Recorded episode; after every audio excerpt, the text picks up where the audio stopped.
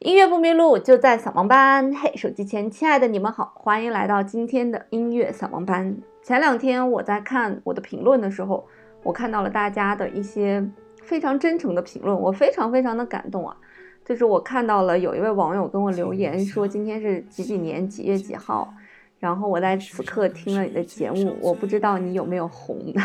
但是我想说一些我的看法。然后我看完那些评论之后呢，我真的是非常的感动。我感动在于，呃，我有幸认识了大家，让大家能站在自己的角度来去感受到我的感受。所以我非常的感动，就是包包括在我的粉丝群里面的这些大家，我可以叫做同道中人吧，因为我发现其实每一个在我粉丝群里面的大家都非常有自己的想法，也有自己的一种生活状态，也有自己的一种惺惺相惜，也有自己的一种呃理想的状态。所以，呃，我我非常非常的荣幸能和大家通过这样一个渠道认识哈。那我也在今天非常想要把我身边的一些朋友的音乐和他们的故事来分享给大家。嗯，提到这个娱乐圈，大家可能第一个印象就是潜规则和乱，但其实，在做音乐的这个圈子，基本上和娱乐圈是。割离开的，就是娱乐圈可能有很多，嗯，大家所知道的那些事情啊。但是真正的去创作音乐的这些人呢，我觉得我们更多的一个生活状态，就是在理想和生活当中，呃，去寻找一种平衡，以及去寻找一种更好的能够诠释自己的方式。因为很多时候我们在创作音乐，有的时候在坚持自己想要走的路，同时其实也是希望可以在经济上面，啊，有更多的收入的来源，让自己会有一个更舒服的生活状态吧。这可能是每个人都想要去追求的。但是对于我们来讲，可能更多的追求的是这个自表达自己的这个梦想的一个实现，而非是一定要去赚钱赚很多钱。嗯，但是大家知道啊，这个生活和理想它总是有很大的鸿沟的，所以 你就不得不在这个鸿沟里面做一些妥协。嗯，像我身边的朋友，基本上都是为了做音乐，没有去体验朝九晚五、朝九晚六的生活。而我也是从上个月开始，才开始体验这种打卡朝九晚六的生活。但幸好是我们老板是一个比较好的人啊，没有说。一定要像管着，就是像其他公司一样管着员工那样那样去管，还是啊给了我们一些想象的空间和一些自由的空间。所以大家所说的娱乐圈的那种潜规则也好，那种嗯你懂的也好，其实在整个的写歌的这个圈子里面，并没有那么多。那今天其实我想给大家介绍我身边的几位朋友。呃，说他们不红呢，可能也是普遍意义上的来讲的不红，但是他们其实，在各自自己的小圈子里面是积累了很多很多的粉丝的。那我也非常有幸的是结识他们，嗯，参与到了他们的人生当中，体验过他们的故事，和他们一起分享过一些喜怒哀乐。首先，我想跟大家介绍的一位音乐人，他的名字叫张一凡，我跟他认识了大概有五年多的时间了。我们也是通过郑郑老师的那个比赛，何音亮那个比赛，然后认识的。然后后来就是大家一直保持联络。呃，我知道樊叔这个人，他为了做音乐确实付出了很多，背后也有很多故事。其实 我不知道当讲不当讲啊，算了，还是不要讲啊。但是他在音乐方面的执着呢，确实是挺亮、挺令人去钦佩的。那当时郑钧老师听完他的歌，也是觉得他的歌曲里面有那种最单纯、最简单的那种，嗯，美好，以及就是最单纯的一些东西啊。樊叔今年应该反正就是三十多岁吧，呃，已经有孩子了，孩子现在应该已经有三四岁了，两三岁了。我觉得在他这个年龄的很多人。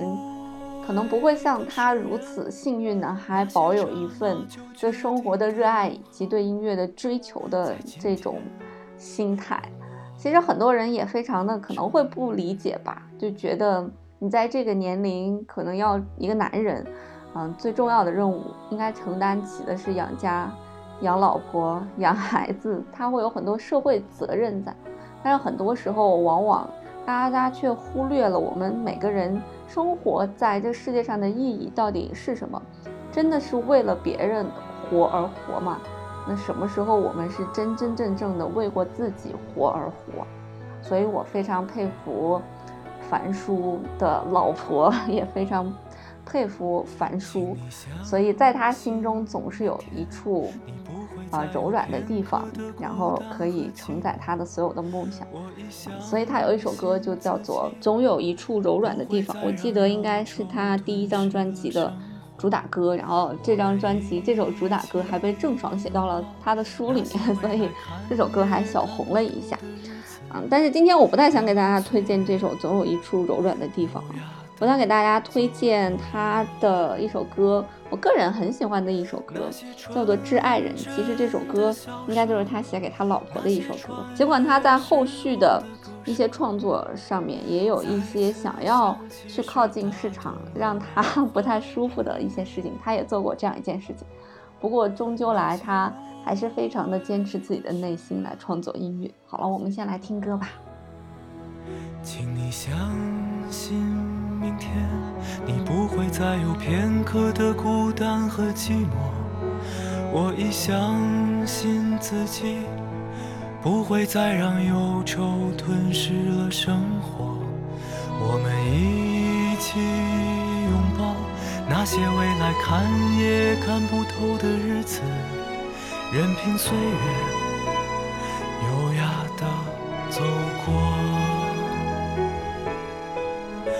那些纯真的笑声，那些穿越时光的歌声，再次响起时打动了我和你。那些无谓的誓言，那些刹那就决定的永恒，在今天让我们完成。那些纯真的笑声，那些穿越时光的歌声，再次响起时打动了我和你。那些无谓的誓言，那些刹那就决定的永恒，在今天让我们完成。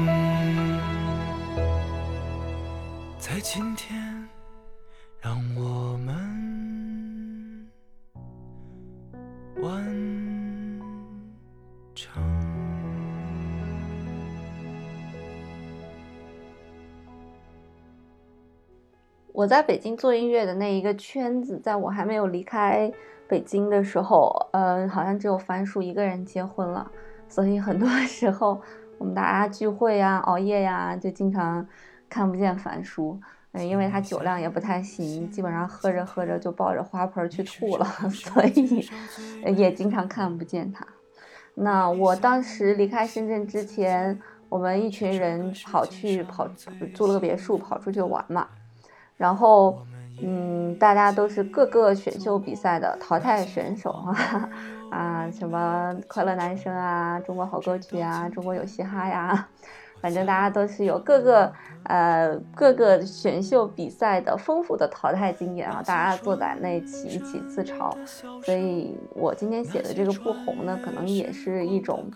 自嘲吧。大家有的时候并没有觉得红多好，但有的时候也没有觉得不红有多好啊。总之就是一种自嘲。那我第二个想给大家介绍的这个人呢，他的名字叫范逸堂。其实我想，可能听我节目的有一些人会听过范逸堂的名字，因为其实范逸堂在一个圈子里面还是非常非常的火的。嗯，范逸堂是一个非常热爱健身的中央音乐学院毕业的这样一种高材生，虽然身上有一种傲气，在我觉得他是有这个资本的。那他扬琴打的也很好，打扬琴很难的。创作也很好，编曲也很好，想法也很好，嗯，对自己也有非常高的一种要求，所以在音乐的创作上面，也和普通的流行音乐不大一样。他的歌呢是，他是那一年上了一个，这就是原创的。除此之外，他还有一首歌叫做《性别》，啊，是在有一年的中国好歌曲里面是被大家去翻唱的，也是一首非常具有特色特点的歌。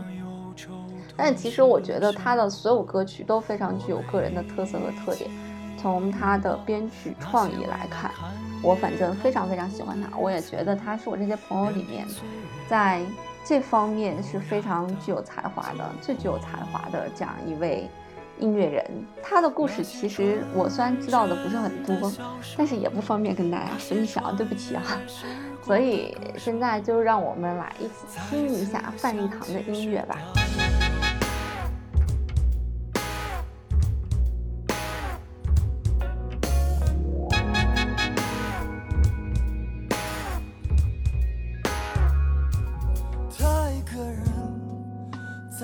铁森林奔忙，他还在等，门开了去流浪，困了你就别跑，闷了谁让你等，明明自己能左右，却依赖第三人称，坚固的墙，保护玻璃的。柔情，却忘了就结冰假装你不是你，假装你们公平，假装有很多错觉，不应怀疑人生。可能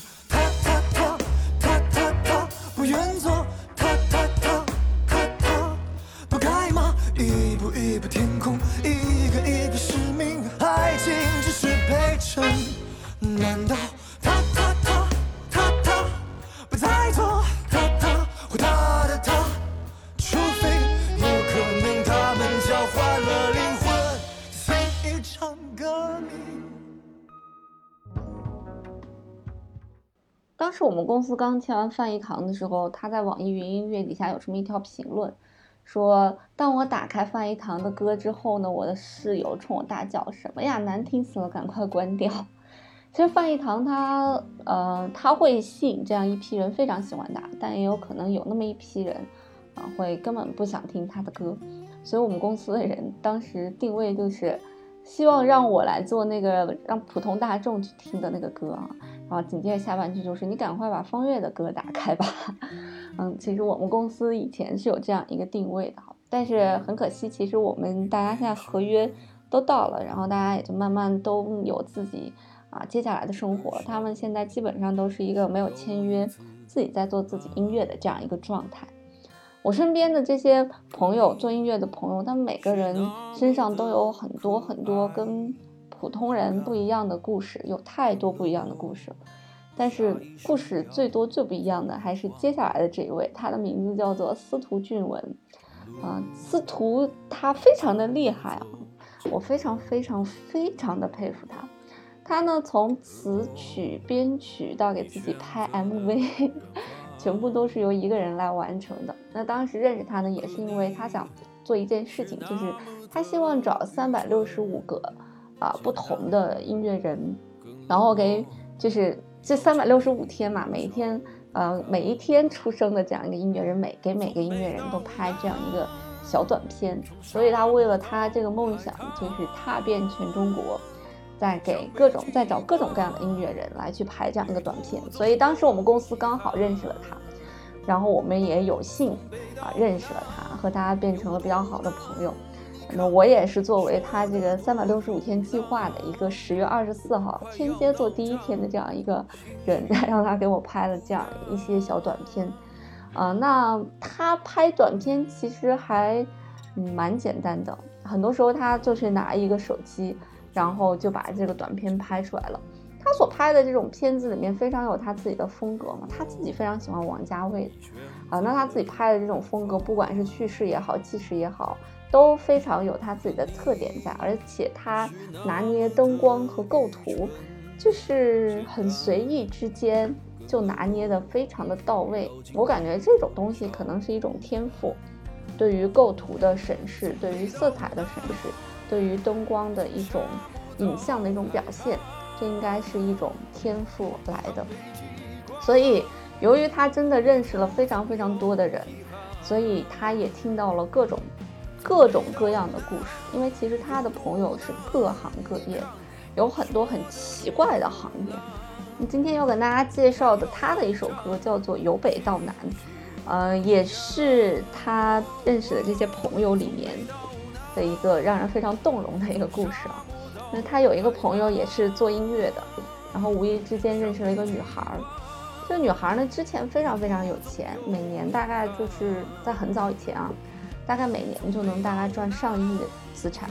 后来因为给别人去做担保之后，就，呃，别人出事了，然后就破产了。除了破产之外，还欠下了一大笔债，所以他那个时候就陪着他女朋友各种变卖资产，就一个停车场各种豪车，陪着他女朋友变卖完资产去还这个债。然后所有资产都变卖完之后呢，还是欠了一大笔钱。后来这些人就被这个黑社会追杀，真的像电影一样。后来这些人就被黑社会追杀，关到小黑屋里面，然后毒打。后来签了担保协议，跑出来，啊，从重庆跑到广州，最后他把他女朋友送出国外了，他自己帮他女朋友背了这一身债，就这样一个故事。然后他就写了这首歌，叫做《由北到南》。他当时跟我讲完这个故事，然后我在听这首歌的时候，我当时就绷不住了啊，就一直在泪流满面。我俩我俩当时坐在星巴克还是 Costa 里面。我就开始哭啊哭啊哭，就止不住的哭，啊，因为听了这个故事，他讲的更加动容啊，因为你可以听他的那个声音，有的人讲说他的这个声音有点像李宗盛，但他和李宗盛的年龄真的差老鼻子了，他其实跟我是差不多大的，但是你看他的照片，他的那种沧桑感啊，好像不太像是 我们这个年龄段的人。对不起啊，我没有说他老的意思，我只是说他心理上会比较成熟一些，经历的事情会比较多一些。不管是自己的故事也好，还是听过别人的故事也好，我想，但凡是一个去搞创作的这种人，他但凡听完别人的故事，他会把自己带入到他的故事当中的喜怒哀乐之中的，所以他才能写出来这样或者那样的音乐吧。那今天这三位呢，是我给大家推荐的我的三位朋友。其实我身边的那些做音乐的朋友，不仅仅有他们三位，有很多很多。嗯，每一个人都有他自己背后的故事，也有他自己在创作方面的一种坚持和一种无奈。我非常有幸的是，在我做音乐的路上可以认识他们，也体验了他们的人生，然后好像也是找到了志同道合的人。其实现在开始上班之后，我是认识了很多之前。嗯，不可能认识的人，比方说上市集团的老板呀，或者经营公司还算比较有钱的人。但是从内心来讲，我可能更加钦佩的是我之前在北京认识的那一些有理想、有追求的朋友。从某个自私的角度上来讲，我们每一个人，就是我们这个圈子的每一个人，其实大家都是为自己的梦想而活的。嗯，其实有一些赚了很多钱的人，他们其实身上背负了。很多需要为别人去承担，或者为家庭去承担的这样一些责任，其实这样说起来，好像是我们更幸福一些哈。那也有我的一些微信群的朋友说，说兔小芳又做喜马拉雅，然后又写歌，应该赚了不少钱。我可以明确的告诉你，做喜马拉雅和写歌这两件事情根本就是不赚钱。我常常在说，如果这两件事情不赔钱，我就已经谢天谢地了。所以对于我那些做音乐的朋友讲，也是。大家如果有工作的话，就是温饱而已，不要想着因为这件事情会赚很多钱，不会的。这些事情会让我们的人生变得更加丰富吧，让我们的阅历变得更加丰富，也让我们有更多的机会体验到了别人的不同的人生，好像自己活的这一辈子就等于活了好几辈子一样。我觉得还是非常非常的值得的。好啊，今天的节目啊比较长，那在节目的最后，我希望把司徒俊文的这首。从北到南送给大家，也希望大家可以去关注一下我的这几位朋友。好了，那今天节目就到这里吧。音乐不迷路，就在小光班。我们下周再见喽。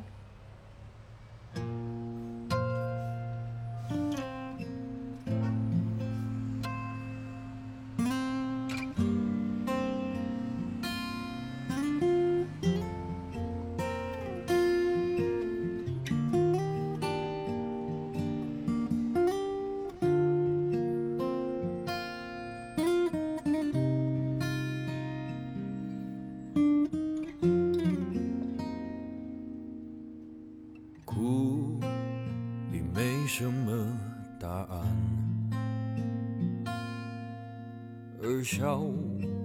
是又一次温暖。可你是那么的可爱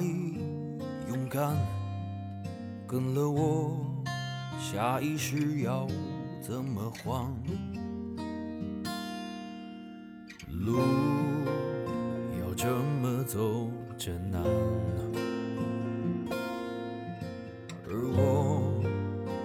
选择了远方。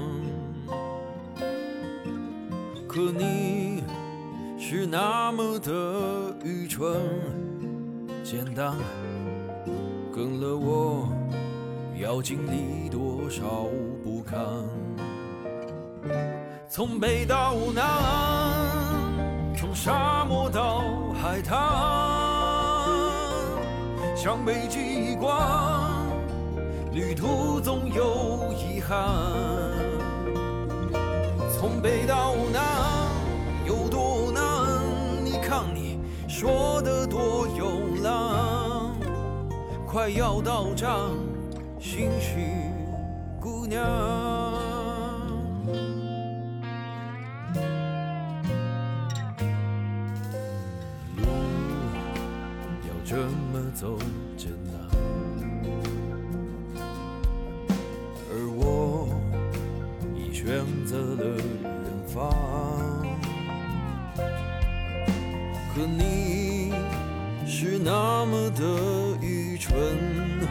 简单，跟了我要经历多少不堪？从北到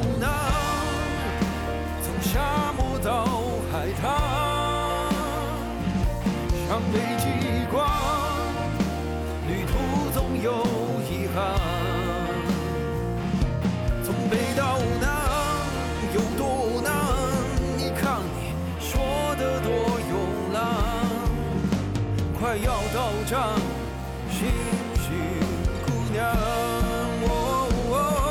从北到南。从沙漠到海滩，向北极光，